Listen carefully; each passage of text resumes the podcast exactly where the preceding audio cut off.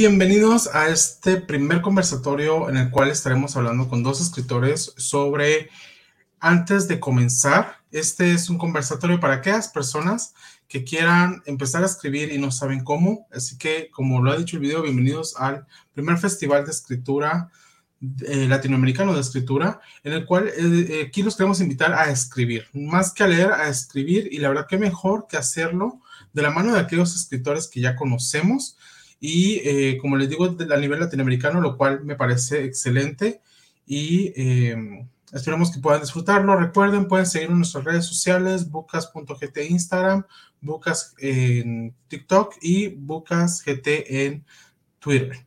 Así que vamos a darle la bienvenida a nuestros eh, invitados. Vamos a comenzar con las introducciones.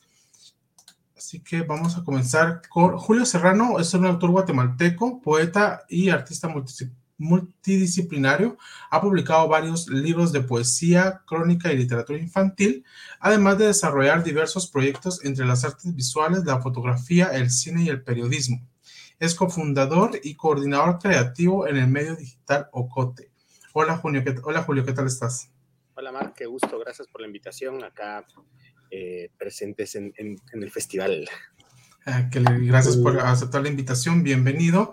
Eh, bueno, y como hemos dicho, esto es a nivel latinoamericano, así que tenemos también a Sergio Bustamante, un escritor, eh, bueno, de profesión comunicador social en la UCA, abogado en la UNAM, escritor por vocación, narrador oral y contacuentos, por pasión a sus obras.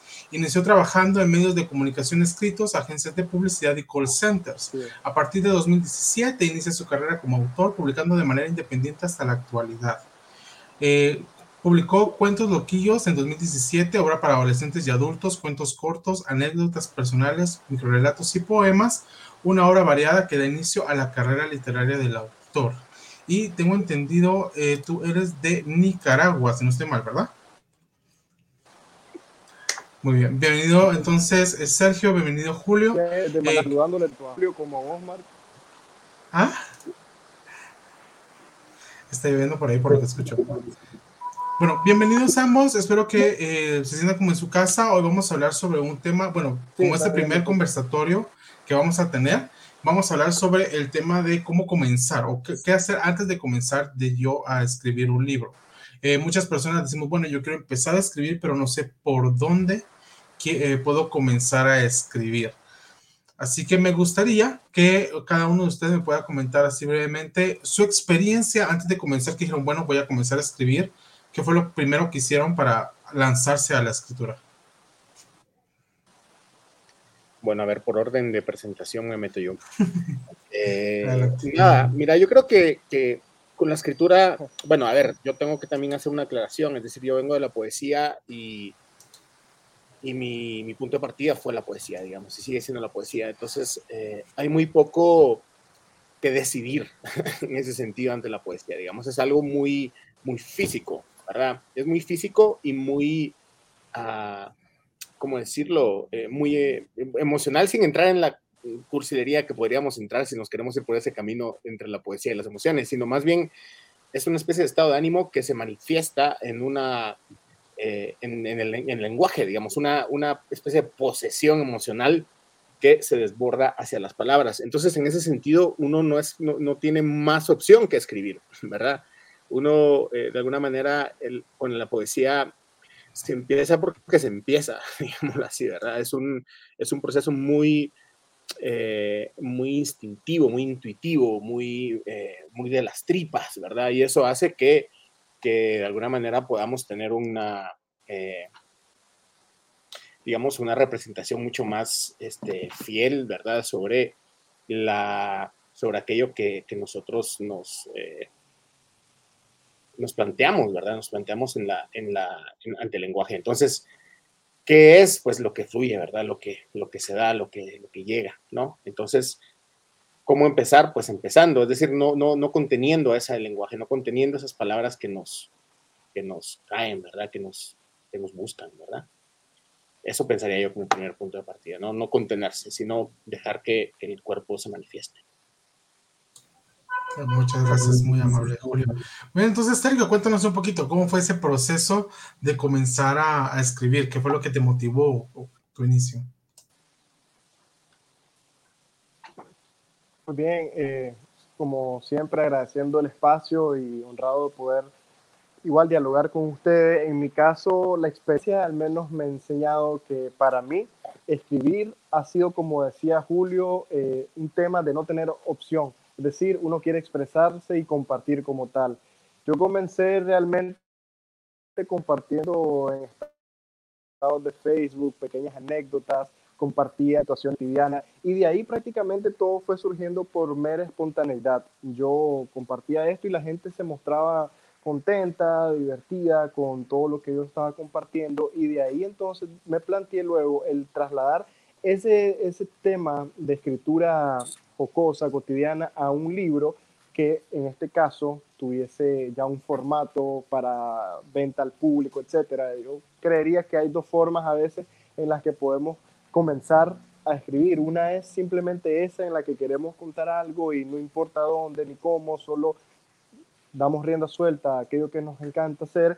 Y por otro lado, cuando tenemos como una idea que queremos desarrollar, pero en un proyecto ya un poco más formal, en el que definitivamente vamos a desplegar un poco más de, de todo nuestro esfuerzo y talento literario. Y en ese sentido también me ha tocado ya, después de algunos años en los que vengo trabajando de forma independiente con mis obras, el planificarme mejor y el eh, llevar una idea a término, el que se me ocurrió algo, porque así empieza todo. Antes de escribir tenemos ideas, tenemos referencias, leímos, compartimos, vivimos algo y a partir de ello podemos entonces trasladar lo que nosotros queremos hacer en el tema de la escritura. Y así, pues realmente, por ejemplo, mi primer libro que tengo por acá, que es un libro de anécdotas, de cuentos cortos, que es este de acá, eh, em, inició como esa ganas simplemente de expresarme. Luego de ello fue cuando ya también me planteé el poder llegarle a más público que lo trasladé a un proyecto. Pero cuando se trata, por ejemplo, de libros infantiles, como en el caso de aquí el tapir elegante, que este que tengo por acá, me parece que es eh, una obra que ya sí requirió que antes de escribir yo tuviese en cuenta muchos aspectos de, por ejemplo, la fauna local, bueno, el tapir centroamericano es una especie que está también en Guatemala, por ejemplo, pero el tener toda esa información y el sentarme ya a desarrollarla mejor, creo que fue una parte muy importante para que el libro tuviese también eh, mayor éxito a nivel de llegarle al público. Entonces, simplemente creo que está en, cómo nosotros visionamos nuestro proyecto, si es para hacer una obra como tal o si solo queremos expresarnos y no hay más opción que esa, escribir y punto.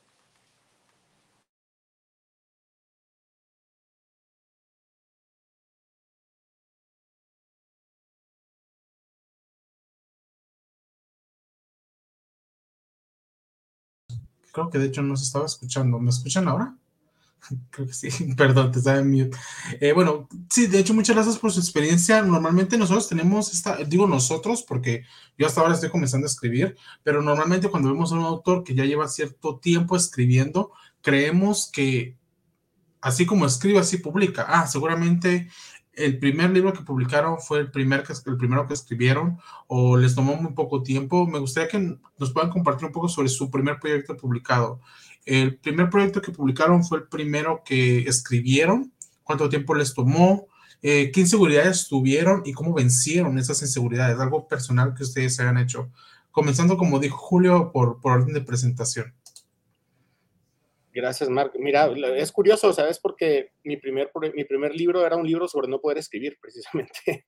Uh, esa es la, la, paradoja, ¿verdad? Porque eh, yo, eh, digamos, empecé a llevar un diario sobre, sobre la imposibilidad de escribir, porque me di cuenta que, eh, digamos que tuve una crisis muy fuerte respecto a que a lo mejor lo que, lo que la podría describir como si las palabras fueran más eh, digamos que mi capacidad de lectura fue más veloz que mi capacidad de escritura. Entonces, cada vez leía más cosas más bellas, más intensas y, eh, y me costaba contrastarlo con lo que yo estaba haciendo. Entonces eso me provocó una crisis muy fuerte respecto a lo que yo escribía, de, tal manera que no, no tenía mucha claridad respecto a lo, que, a lo que estaba sucediendo, digamos, ¿verdad? O sea, es decir, si lo que yo estaba escribiendo tenía razón, tenía, tenía sentido, tenía fuerza, tenía posibilidad de ser. Entonces dejé de escribir la poesía que estaba escribiendo, digamos, y empecé a escribir una bitácora sobre no poder escribir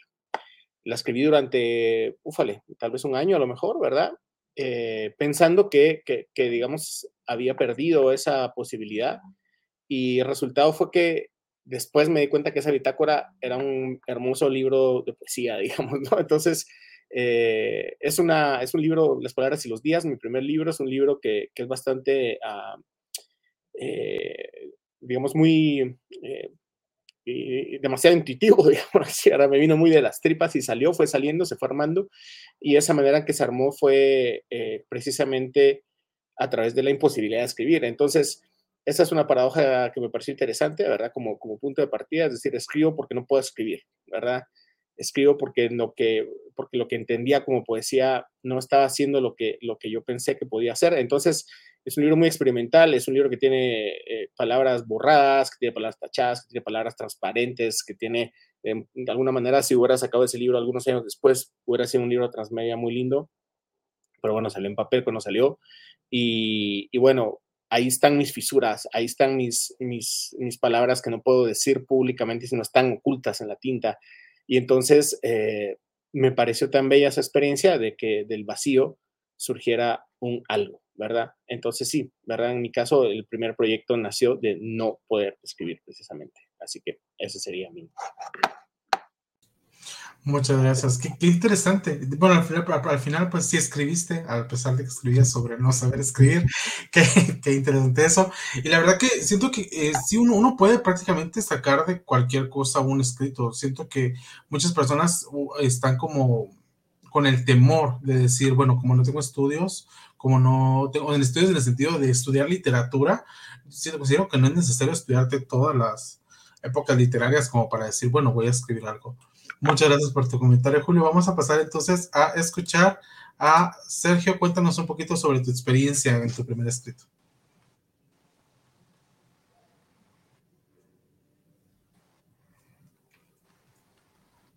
Sí, Sergio. espacio.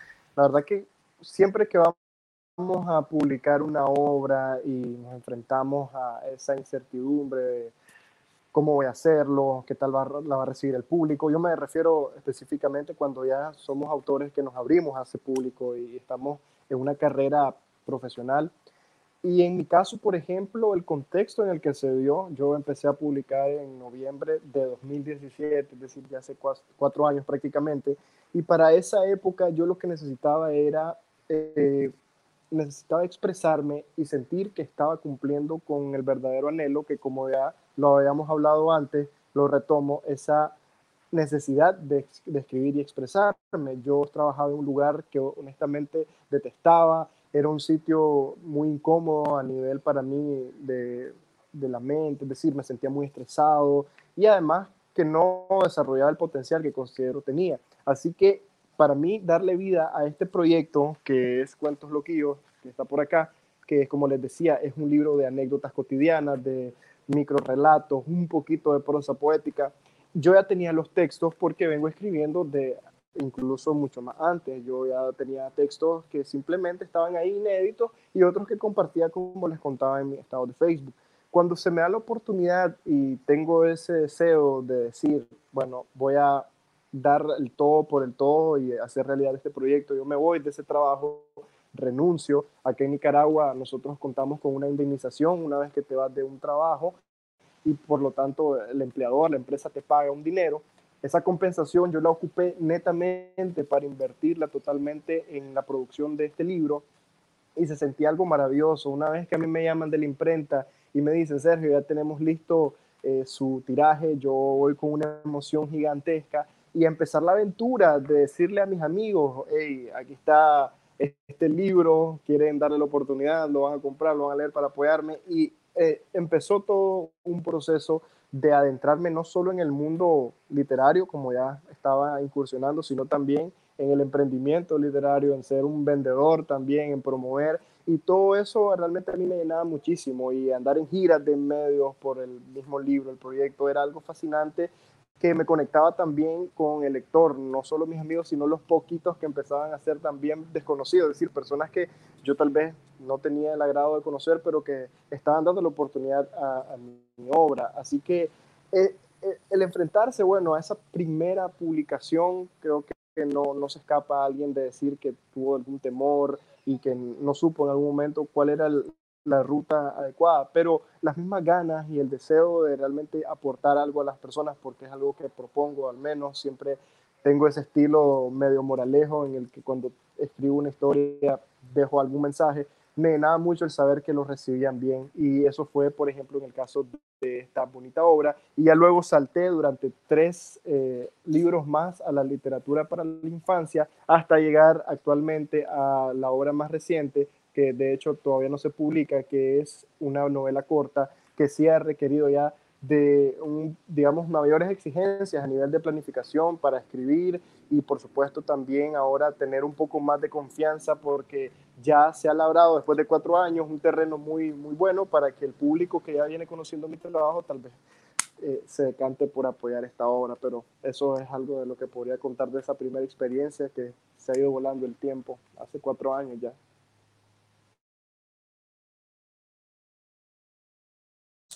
Tengo eso de poner como mute cuando no estoy, entonces cuando aparezco se me olvida que lo tengo.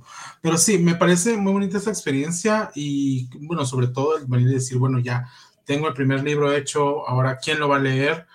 Antes de, ya eso es algo que vamos a hablar un poquito más adelante, pero antes de hablar de eso me gustaría que en lo personal, ¿cómo fue que ustedes descubrieron su técnica de escritura? Digamos, bueno, yo voy a escribir en las noches, en la mañana, cómo voy a escribir, qué disciplina voy a tener, escribo a mano o escribo a computadora, escribo solo, acompañado, con música, sin música. ¿Cómo fue que ustedes fueron descubriendo esa faceta de escritor en ustedes mismos? Empezamos con Julio. Sí, bueno, yo creo que la, eh, cada proyecto te pide su propio método, ¿verdad? Por menos en mi caso, ¿verdad? No, yo no tengo un, como un método específico, ¿verdad? Eh, sino cada, cada proyecto que abrís tiene su propio camino y su propia, ruta, ¿verdad? Entonces, eh, de nuevo, ¿verdad? Yo creo que lo que hay que hacer es muy honesto con tu propio proceso. No, no puedes, eh, ¿cómo decirlo? Eh, como forzar elementos, ¿no? No puedes como ponerte una, bueno, digamos que yo, a ver, pensemos en otros géneros, ¿verdad? ¿verdad? Pensemos en, la novela. Yo pienso que una persona que tiene disciplina y que tiene estructura y, que las palabras le tratan bien puede escribir una novela, ¿verdad? O sea, la novela te pide disciplina porque realmente es una estructura muy compleja. Eh, la poesía te pide mucha transparencia, digamos, ¿verdad? Mucha conexión con lo que, con lo que, con lo que estás buscando, ¿verdad? Para mí siempre es un proceso de investigación. Entonces, cada proceso te pide sus propios eh, pasos, ¿verdad? Yo, yo he tenido libros que me han, por ejemplo, en algunos he tenido que trabajar hacia lo gráfico, ¿verdad? Hacia, yo no soy, eh, yo, no tengo habilidades eh, plásticas, digamos, con mis manos, ¿no? Pero en, en, un proyecto, por ejemplo, empecé a trabajar en carboncillo para poder despertar precisamente ese, esa escritura. En otro proyecto, en un proyecto que estoy trabajando ahora, estoy trabajando desde la fotografía, que me despierta a mí la escritura ¿verdad? Y, en otros proyectos han sido eh, otro tipo de, estímulos, o sea, lo que siempre, lo que sí podría decir yo como metodología personal de escritura es que siempre hay un externo con lo que reboto, con lo que va y viene, ¿verdad? Entonces, eso me, ha servido mucho y sí, decirte que, no sé, ¿verdad? Eh, llegan, tampoco te diré llegan cuando llegan, porque sí creo que sí se puede uno controlar en términos de que puedes provocar la escritura y puedes provocar ciertas rutas, pero el proceso acumulativo que eso genera no tiene para mí una, una, como una estricta metodología que lo, que lo aglutine o que lo, que lo, digamos que yo te dijera, ok, yo escribo en las tardes a mañanas o escucho música, no, no, no tengo una, una, forma como tal, pero sí te puedo decir que la investigación te da el camino para, para escribirlo. Interesante, muchas gracias. Julio, por tu, qué interesante lo de carboncillo, me parece muy bien, gracias. Y bueno, cuéntanos, Sergio, ¿qué tal, qué tal tu, técnica. Sí, realmente es muy, es muy cierto el, el, hecho de que cada autor, cada persona en particular tiene una forma diferente de trabajar y cosas que le funcionan, en este caso a Julio, por ejemplo, puede que no te funcionen a vos o si también me sirvan a mí. Y es bonito tener ese, ese encuentro, porque es un encuentro muy personal con la forma en que vos sentís que trabajas y que puedes ser más productivo y creativo, que muchas veces las dos cosas no van de la mano. A veces yo puedo tener un aluvión de ideas y empezar a por lo menos visionar mis próximas 20, 30 horas, pero no estoy enfocado en trabajarlo también y la verdad que esas cosas tienen que confluir y así pues realmente llevar a cabo el proyecto. Por lo menos yo en estos cuatro años que llevo dedicándome no solo a la escritura, como les comentaba, sino también a darle vida a los proyectos para que las personas a mi alrededor, al menos acá donde yo vivo en mi comunidad, en mi país, sepan de qué es lo que estoy haciendo y obviamente apoyen pues mi trabajo. Entonces implica no solo el trabajo como tal de la escritura, sino que tengo que tener la disciplina de la que mencionaba Julio, por ejemplo, para también manejar mis redes sociales, para hacer networking, conectar con otras personas, conocer instituciones, etcétera. Y todo eso realmente sí debe estar, de cierto modo, estructurado como un pequeño plan quizás eh, para poder ejecutarla.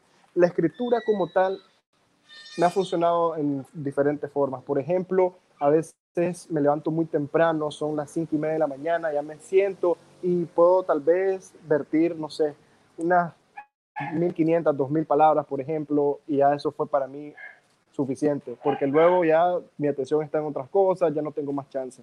Otras veces, justo después del almuerzo, me siento cómodo para agarrar mi marcador y en la pizarra blanca empezar a poner ideas y después, una hora, dos horas después, también desarrollar un poco de ello.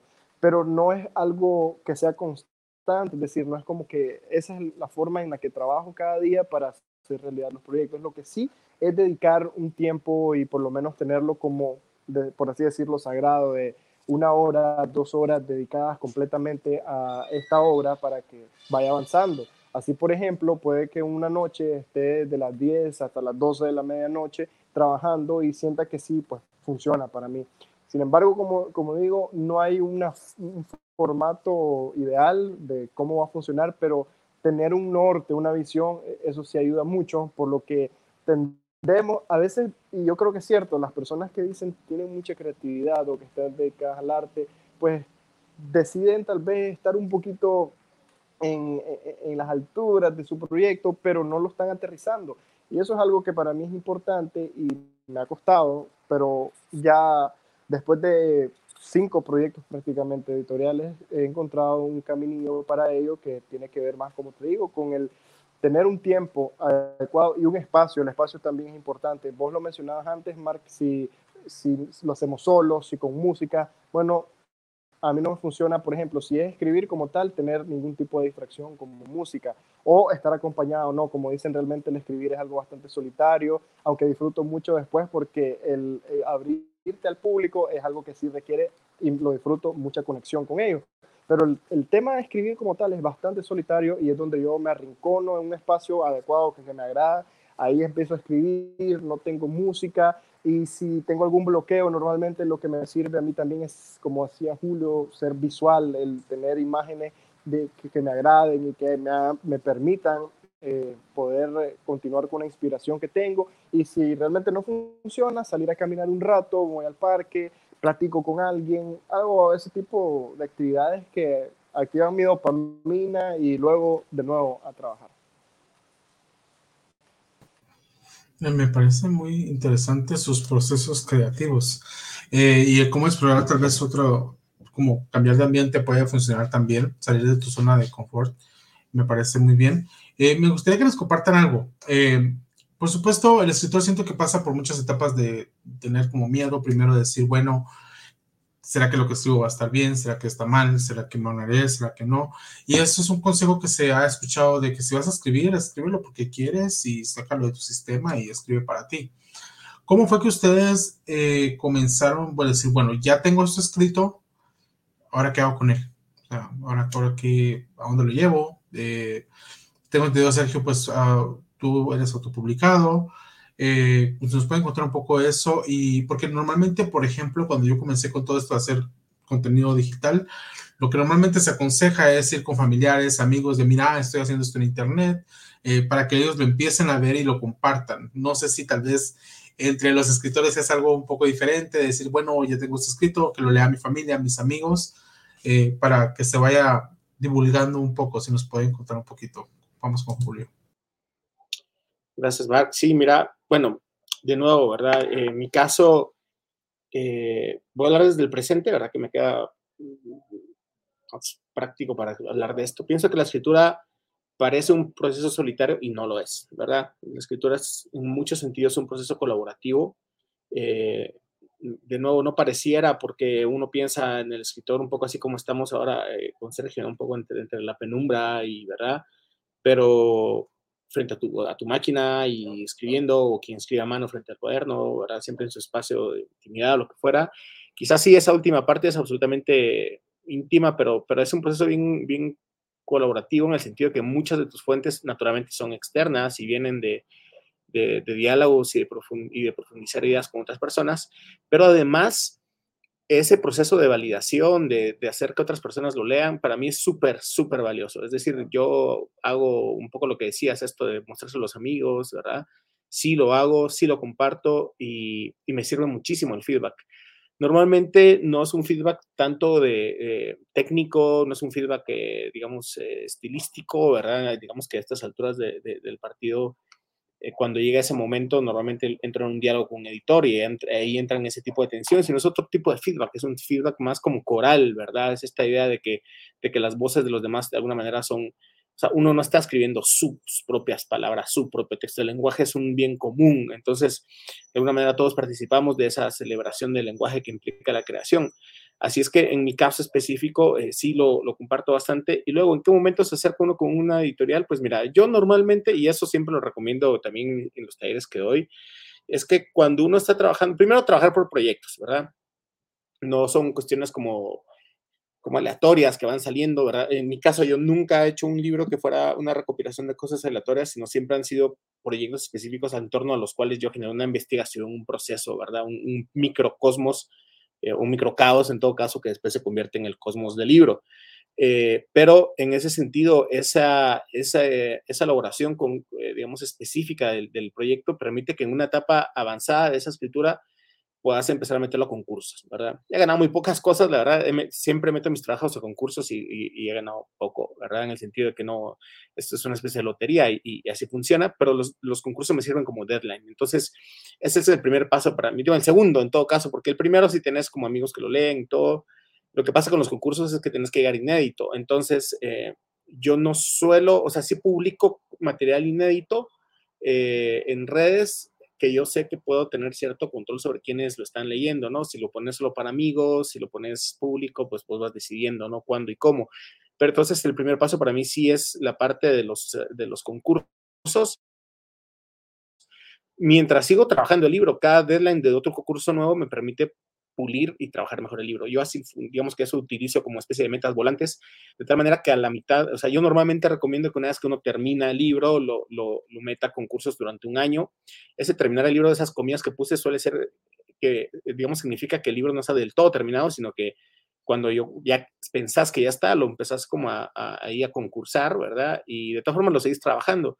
En ese año que lo estás concursando, terminas de trabajar el libro y una vez que está terminado, que es como a la mitad de ese año, ya lo puedes empezar a mostrar aunque no lo hayas terminado del todo. Me parece que es bueno acercarse a editores y decirle, mira, estoy trabajando esto, me interesa eh, publicarlo, ¿verdad? Eh, y, y, vas como tanteando hacia dónde, ¿verdad?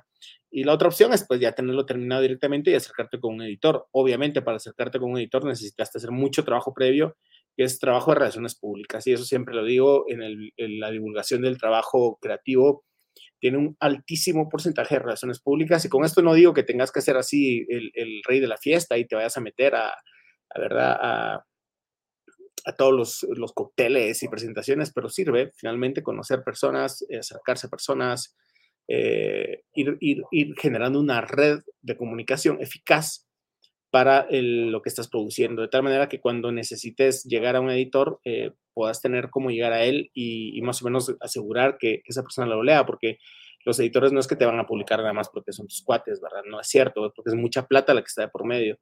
Entonces, eh, por lo menos sí garantizar que sea alguien que lo va a leer, ¿no?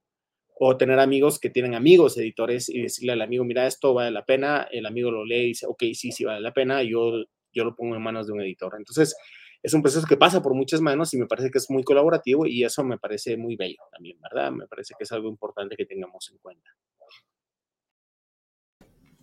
Sí, de hecho, algo muy importante que mencionaste es esto del tener como relaciones, el juntarte con personas y cómo va y todo. Tal vez, y no, no, no lo digo en el sentido de que esto que dicen tener cuello, eh, no, simplemente el conocer a otros escritores, cómo escriben, cómo se relacionan y así. Eh, me gusta mucho lo que dices de que la escritura no es algo que sea solitario, o sea, no es completamente solitario, porque muchos hemos tenido esa impresión de que es, bueno, voy a encerrarme en un lugar y a escribir y ahí está. Pero creo que sí, escribir un libro como si no termina solamente en escribirlo, sino en publicarlo, darle movimiento al libro y todo eso. Así que Sergio, ¿qué, qué nos cuentas tú sobre ese tema? Sí, muy bien. En el tema de finalmente publicar, llegar a ese término con tu proyecto, eh, no todo está ya 100% dicho, siempre hay muchas alternativas. Y digo eso tal vez en otros contextos, porque contándoles un poco de la realidad aquí en Nicaragua, que es el país donde yo he desarrollado mi carrera, país natal, no es tan sencillo a nivel de acercarte a casas editoriales, no abundan acá, las pocas que hay no tienen tal vez una gran repercusión a nivel internacional y otras pocas pues realmente no funcionan mucho a nivel también de que el autor pueda decir, llego en algún momento a vivir de mi obra, a menos que sea alguien quizás famoso por algún otro tipo de actividad y de pronto su obra pues sí venda miles de ejemplares, por ejemplo.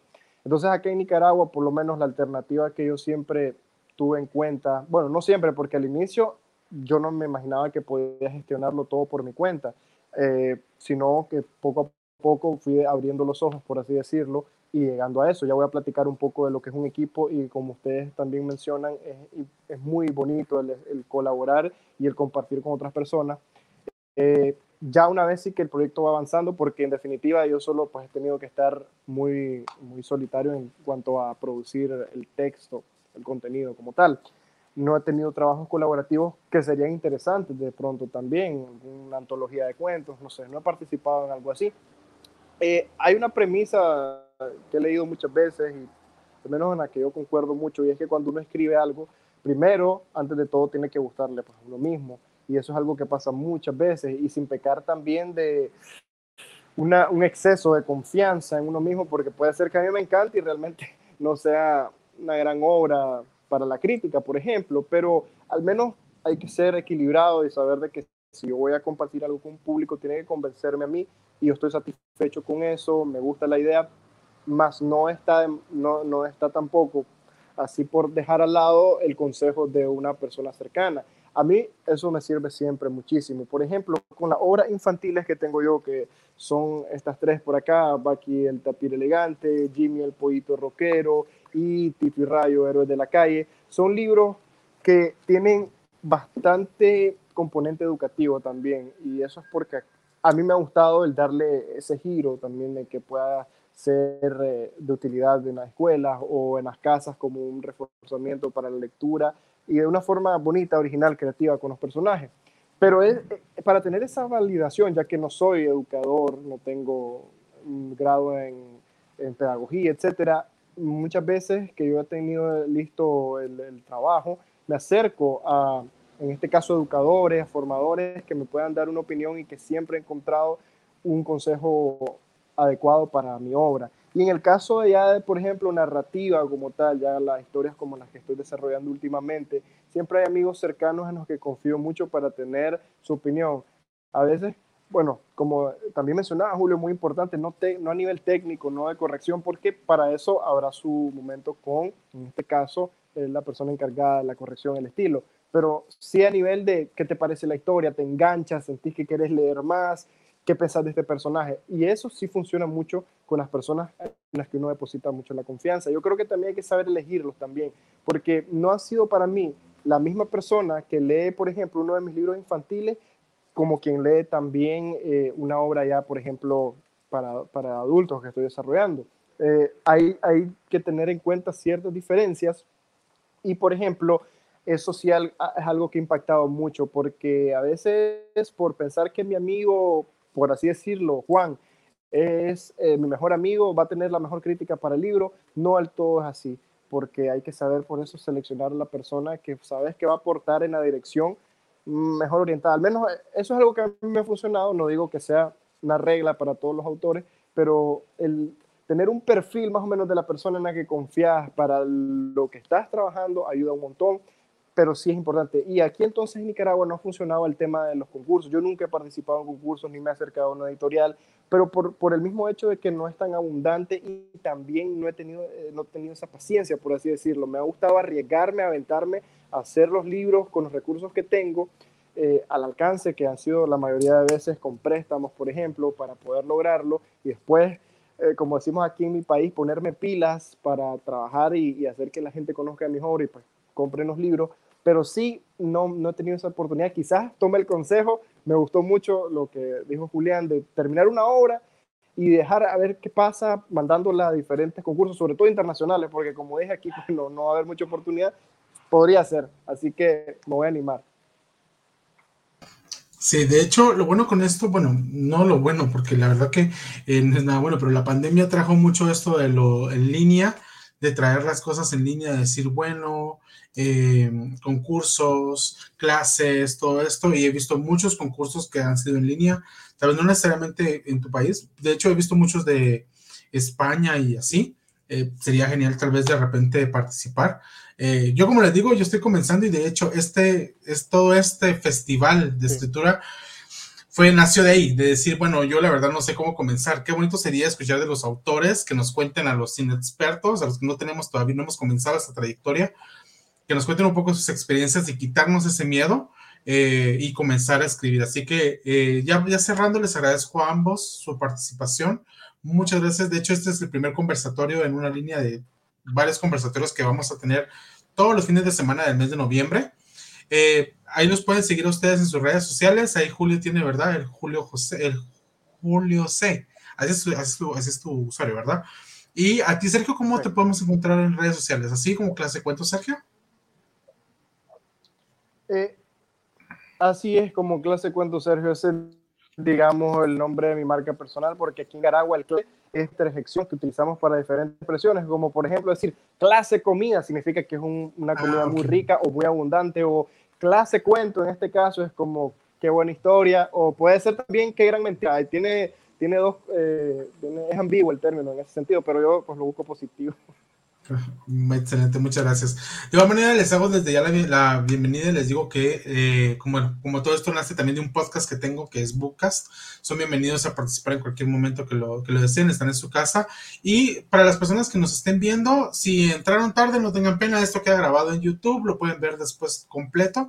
Y ahorita a las 7 de la noche hora de Guatemala tenemos un conversatorio sobre escribir literatura para niños. Así que si de repente están interesados, pueden verlo por ahí. Nuevamente, a los dos les agradezco bastante eh, que hayan aceptado la invitación y nos vemos en una próxima ocasión. Muchas gracias, Mark, Gracias por la invitación.